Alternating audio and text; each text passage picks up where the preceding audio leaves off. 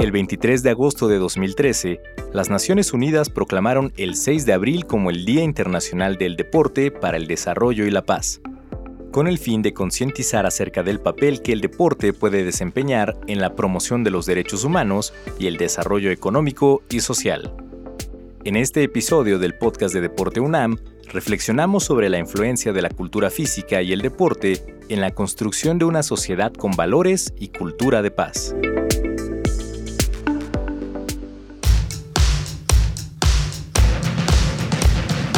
La Dirección General del Deporte Universitario presenta Podcast Deporte UNAM. En este episodio, Día Internacional del Deporte para el Desarrollo y la Paz.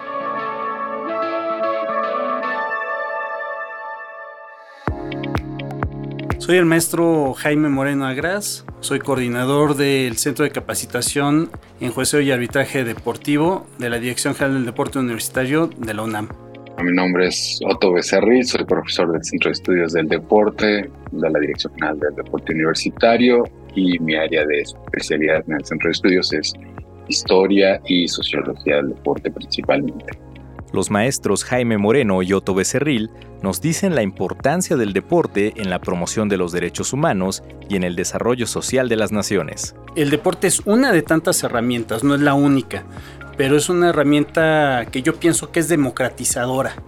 Democratizadora en el sentido de que puede de alguna manera suprimir obstáculos de tipo social, económico, racial y de género, para efectos de que el ser humano pueda alcanzar sus más altos anhelos.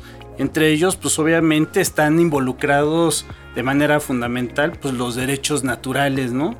del ser humano pues obviamente la igualdad, la libertad, que son los que yo pienso son más intrínsecos, los más relacionados con, con el deporte, porque tú puedes elegir lo que quieres hacer en tus tiempos este, de ocio, en tu tiempo libre y obviamente cuando este, estás eh, interrelacionándote con las demás personas, puedes hacer este, tu actividad en igualdad de circunstancias de tal manera que en algún momento si llegas a estar en un alto rendimiento, pues no va a importar este si estás bonito, feo, gordo, alto, flaco, bajo. Lo importante es que seas bueno en el deporte que estés este, desempeñando, ¿no?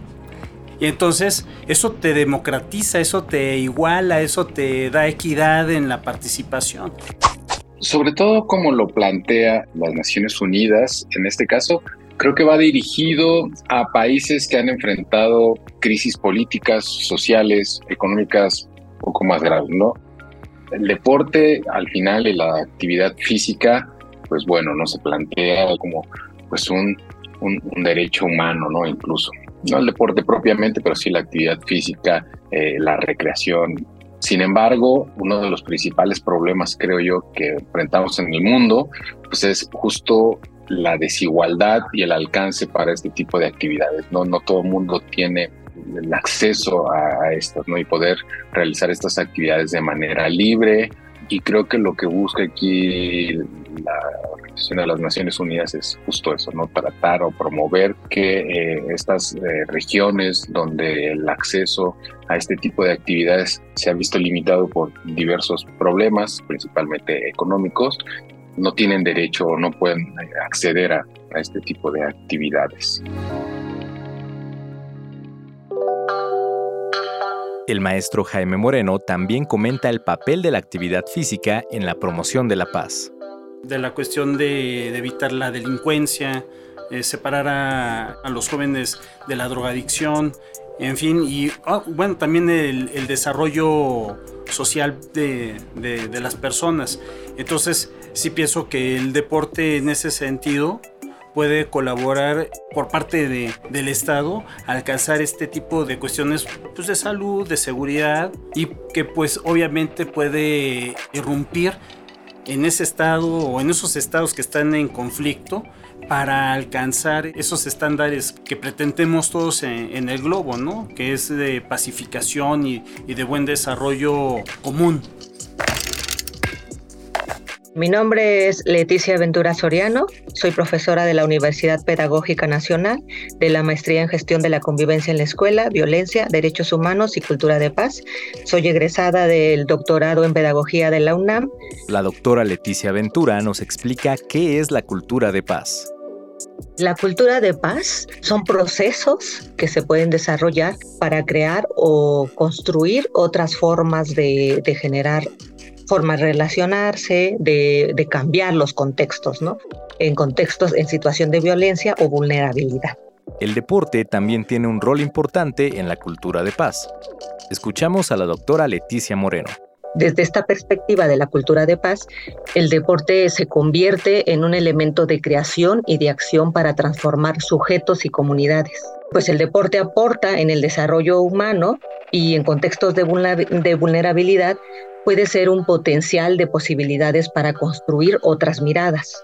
Distintas investigaciones han demostrado que a través de actividades deportivas se estimula a niñas, niños y jóvenes a desarrollar habilidades que no precisamente tienen que ver con la competencia.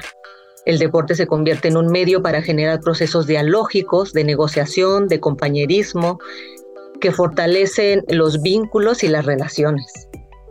Basta ver cómo en colonias o barrios el fútbol se convierte en un eje articulador en las comunidades. Eh, por supuesto, también el deporte puede desarrollar confrontaciones, pero esto sucede en, escenarios donde están cruzados intereses que no, no precisamente son deportivos. El deporte viene como a ser un elemento importante para posibilitar y ejercer el derecho a la cultura física y pues precisamente al deporte, ¿no?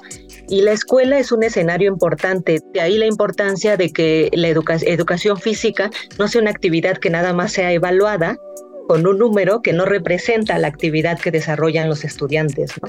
sino que se pueden generar procesos eh, distintos, como lo que te decía, más allá de la competencia, de procesos de convivencia y relacionales entre los propios estudiantes, se pueden trabajar valores, de hecho.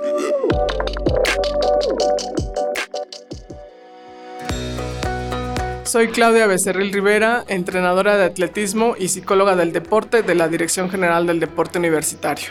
La profesora Claudia Becerril nos dice uno de muchos valores que se aprenden en el deporte y la cultura física. Bueno, yo diría que el valor más importante dentro del deporte es el respeto, en varios sentidos. El respeto, eh, primero que todo, por las reglas del propio deporte, de la educación física o la cultura física, según sea el programa, porque em, para el funcionamiento interno del deporte siempre existen una serie de reglas. Entonces, el respeto primero a estas reglas que marcan el comportamiento. Eso es muy claro en el deporte pues se transmite de la misma manera, ¿no? Primero en la escuela, por supuesto, sería el, respeto a todo el funcionamiento escolar en términos también de, reglas, de em, disciplina, de em, respeto también a tus pares, compañeros, a respeto a los profesores, a, toda la estructura escolar, ¿no? Y en el trabajo se manifiesta exactamente de la misma manera, respeto por todo el funcionamiento organizacional, lo que implica en el sentido amplio, igual respeto por tus pares, tus, tus compañeros de trabajo, por tus jefes, es decir, el, el, deportista luego lo refleja en las otras áreas y además está acostumbrado a eso, ¿no? A que siempre va a haber un respeto eh, y que eso determina el buen funcionamiento de la actividad en sí misma, ¿no? Incluso en la vida personal muchos de ellos mantienen muchos de estos principios que se adquirieron aquí en el deporte, se conducen exactamente igual allá afuera en su vida personal. Los que son padres incluso transmiten este mismo valor a sus, a sus hijos sobre todo si sus hijos van a hacer práctica deportiva, esperan que se conduzcan con este, este mismo valor de respeto que ellos tuvieron cuando fueron deportistas. Sí, sí se puede transmitir incluso de, de una generación hacia la otra.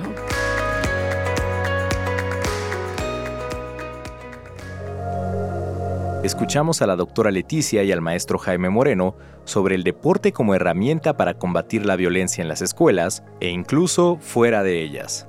Eh, nosotros hemos apoyado investigaciones de profesores de educación física que aprovechan este escenario para en las actividades de educación física, fomentar otras formas y otras dinámicas de relacionarse entre los estudiantes, de construir otras formas de vínculos que combatan la violencia que se vive en las escuelas, ¿no?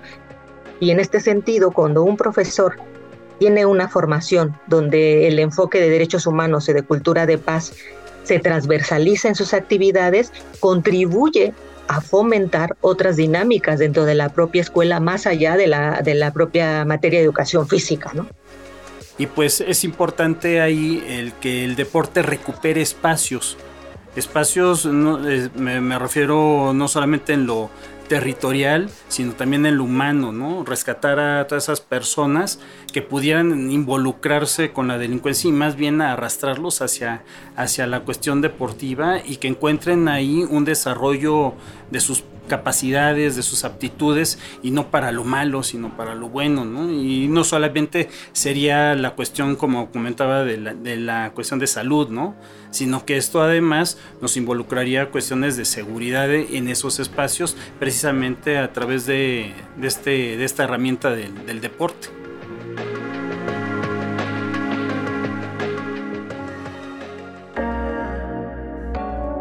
Los profesores Otto y Claudia hablan sobre la cultura física y el deporte como un generador de cambios en la sociedad. El deporte o la actividad física al final es muy noble, ¿no? Eh, y puede promover muchas actitudes y, muchas cualidades que nosotros consideramos eh, positivas, ¿no? Y que es básicamente en lo que se va a sostener este movimiento, ¿no? Y este principio de el deporte por la paz, ¿no? Y, el desarrollo.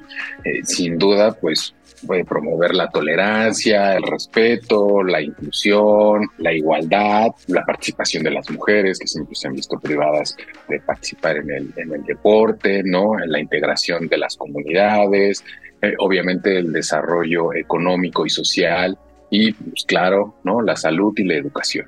Pero, pues necesitamos las políticas correctas eh, de gobiernos locales, municipales, nacionales y obviamente de eh, instituciones internacionales que promuevan este tipo de actividades. ¿no? Sin duda puede ser positivo, ¿no? Sin duda puede haber programas que generen todos estos eh, elementos, sobre todo en comunidades que se han visto afectadas por diversas calamidades, digámoslo, ¿no?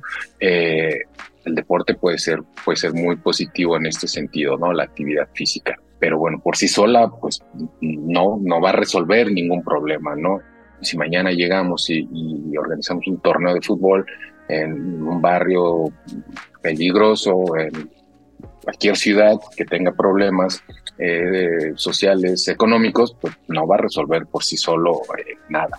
Sí, ahí, ahí creo que faltaría de parte del propio gobierno federal, de los gobiernos estatales y, municipales, los tres niveles de gobierno, fomentar más esta práctica del deporte. Pero no es nada más hacer una cancha y decirles ahí está la cancha, sino que hubiera todo un programa de deporte eh, organizado, científico, en donde se le explicara a la población en, sus propias palabras, en sus propios términos, cuáles son estos beneficios que pueda obtener, que se les eh, permitiera hacer las actividades físicas deportivas correspondientes a su comunidad.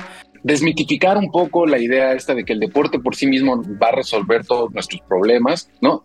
Sino ponerlo en, su justa medida, decir, es un elemento más que nos va a ayudar, ¿no? Sin duda puede eh, promover la inclusión, seguro eh, la inclusión, la inclusión social, el respeto, ¿no? Un montón de, valores que, que, que, podemos asociar, que los podemos encontrar en un montón de actividades, ¿no? La actividad física, sin duda, pues es muy atractiva a los que nos gusta, ¿no? Y, y, y para el niño el juego pues suele ser muy, muy atractivo, ¿no? Eh, entonces, digamos que esa es la facilidad que va a tener, que vamos a encontrar en el deporte, ¿no? Encontrar este aspecto competitivo sin hacerlo ultra competitivo, que se asocia mucho ya al deporte, a la práctica deportiva normal, no cotidiana que vemos, no siempre donde exigimos, ¿no? Este, que haya un ganador y que haya un perdedor. tal vez en la actividad física no es tan necesario y entonces creo que eso es bastante positivo, sobre todo en el desarrollo de niños y, adolescentes, ¿no? Porque al final tienen que ser políticas gubernamentales o estos proyectos en caso de que sean llevados a cabo por organismos eh, no gubernamentales, no por asociaciones civiles, pues tienen que ser políticas de largo plazo y sobre todo tienen que ser políticas transversales, no no pueden ser simplemente establecer un, programa, un evento, un acto y pensar que eso va a resolver. No, son políticas, insisto, transversales y tratar de entender los problemas en su conjunto y poner el, deporte como la actividad física como un elemento más que va a ayudar a, impulsar estos valores y, y, apoyar estos sectores. Escuchamos a la doctora Leticia, quien nos recuerda que el deporte puede ser utilizado como un instrumento político, ya sea para su comercialización o como un espacio de resistencia. Hasta en el ámbito comercial del deporte encontramos manifestaciones como evidencias de las situaciones sociales que se viven eh, en, el mundo, no solamente en México, ¿no? Pues ahí tenemos el caso de Smith y de John Carlos en los icónicos Juegos del, del 68, donde caminaron descalzos y posteriormente al recibir las medallas de oro y bronce levantaron el puño cubierto con el guante negro, ¿no? Y también haciendo una denuncia. Y actualmente también algo que pone en tensión a este deporte comercial ha sido la presencia de las mujeres y de las trans, que abren discusiones necesarias en estas sociedades o conservadoras o cerradas al cambio, ¿no? Entonces, con esto lo que quiero decir es que el deporte también es un instrumento político que lo encontramos tanto en los, eh, en los ámbitos comerciales y por supuesto también los encontramos como resistencias dentro de microespacios en comunidades.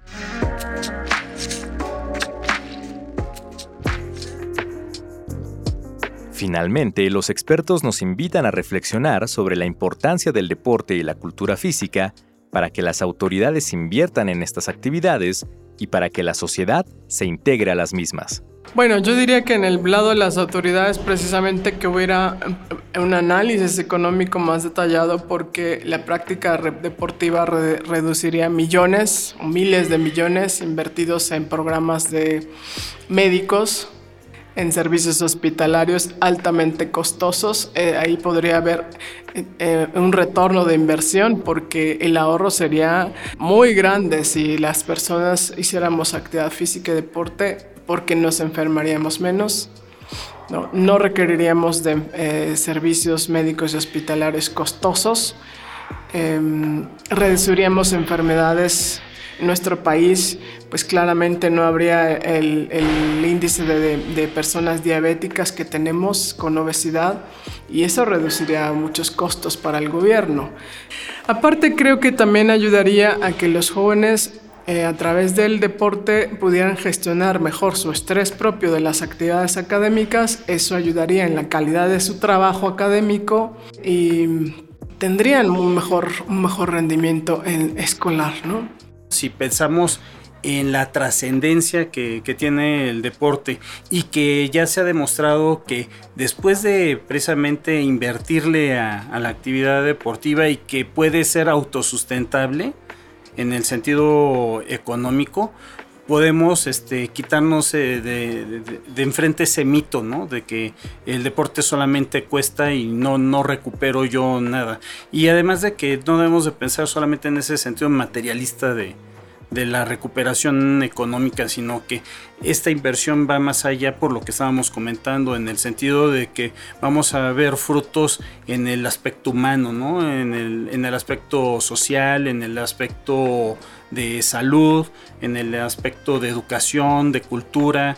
En fin, esto puede ser un, un efecto dominó, el deporte, para detonar muchas variables entonces yo pienso que sí, el deporte sí tiene mucho que ofrecer, a pesar de que ser nada más ser una herramienta de tantas que se pueden eh, emplear para, para el desarrollo humano.